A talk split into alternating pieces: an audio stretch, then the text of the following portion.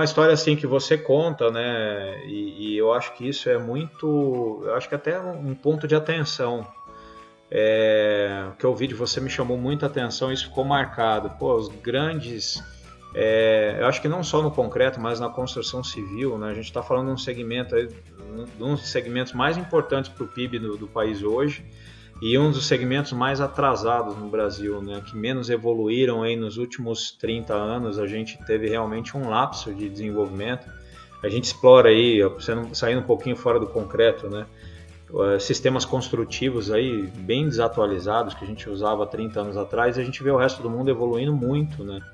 E, e, o, e, o, curioso é que nessa evolução construtiva que a gente vê né, ao redor do mundo, se você pegar na Alemanha, por exemplo, né, construindo prédios de 30 andares com sistemas é, pré-fabricados, onde você monta, manda para o canteiro simplesmente para você montar, é, totalmente baseado em paredes estruturais, né, você já não, não, não recorre mais àquele sistema de pilar, viga é, e laje né, convencional que a gente conhece, são sistemas pré-fabricados que já vão prontos, as paredes já vão identificadas com QR Code para você conseguir ler toda a parte de infra que tem ali dentro, enfim, evoluiu muito. E quem que é o, a base desse processo dessas paredes? O concreto.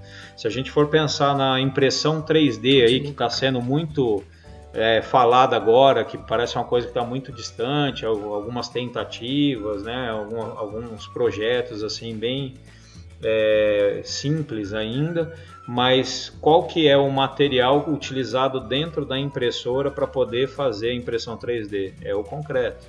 Então, quer dizer, por mais que a construção, o sistema construtivo, né, nos últimos 30 anos ele evoluiu e o Brasil não acompanhou, quando você olha para esses sistemas construtivos, o concreto ele está sempre ali, né? Por, por conta da versatilidade, da questão do custo, né, que você já, já tocou, a gente vai abordar muito nisso, né? É, o custo que viabiliza né, a utilização dele. E agora a gente vai falar em, em transformar ele em, em, né, em, solução final com acabamentos diferenciados, ou seja, tem, tem bastante coisa aí. É, você sabe que é, falar de tecnologia, é, quando a gente fala de outros tipos de engenharia, engenharia eletrônica, engenharia mecânica, engenharia elétrica, é, se evoluiu muito, né? Telecomunicações, então nem se fala. É, tem muita tecnologia de, de, embarcada nisso, né? E quando a gente fala de concreto, ainda a gente não tem tanta tecnologia, né? Quase não tem tecnologia embarcada.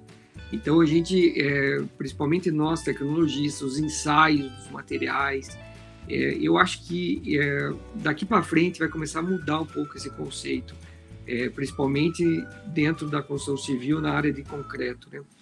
Então precisa mudar, né? nós precisamos avançar. Hoje a gente já tem tecnologia disponível que pode ser implantado é, na, no desenvolvimento de um concreto melhor. Então hoje a gente faz muita coisa que se fazia 50 anos atrás, ou até mesmo pior né, do que se fazia 50 anos atrás é, a gente não teve essa evolução, né? Realmente, assim, a área do concreto, de tecnologia do concreto ficou muito parado.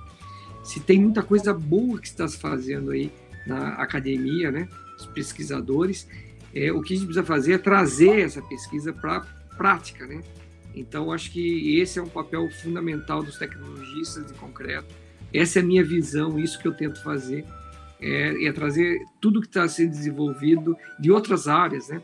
Eu, só para complementar, é, quando eu vim estudar aqui, fazer meu mestrado aqui, uma, é, é, o que eu fiz foi um ensaio é, que se faz no microscópio.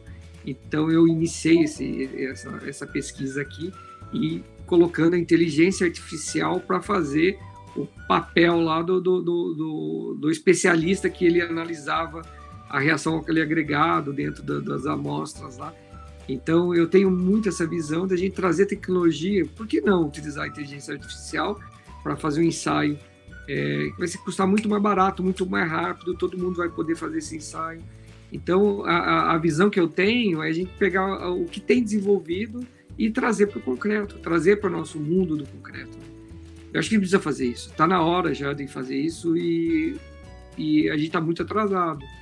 Né? Então, Vamos ver, a gente vai discutir um pouco isso também aqui no, no canal nosso. Né? É, E pegando o gancho para a gente encerrar aí, agora de fato, esse vídeo, é, é, bastante assunto a gente acaba esquecendo, mas você pega, falando em tecnologia e inteligência artificial, no caso do software aí de formulação de concreto, né? Ele não é um, não tem uma inteligência artificial embarcada, mas ele tem uma inteligência, uma expertise de 20 e tantos anos aí de experiência sua. É, implantada, implementada né, como inteligência de um software para poder facilitar o dia a dia é, das concreteiras e de qualquer obra que, que utilize o concreto, para você, para você explorar o melhor daquilo que você tem na mão em relação às matérias-primas e ter a formulação ideal né, daquilo que você tem disponível ali ou daquilo que você pretende. E quando a gente começa a abordar esse tema aqui no Brasil, por exemplo, existe um, um, um paradigma de, do seguinte: ah, de repente o software vem para substituir o que o tecnologista faz, e aí o tecnologista ele vai ficar, qual vai ser a função dele? Porque a gente ainda tem uma visão muito fechada em relação a isso, de que a função do tecnologista de concreto é simplesmente desenvolver traço e ficar rodando traço, ensaiar traço, e, e você, Marcelo, pode falar com muita propriedade que é muito além disso, né? Eu costumo defender que com o software fazendo o trabalho pesado, que é o que toma tempo, né?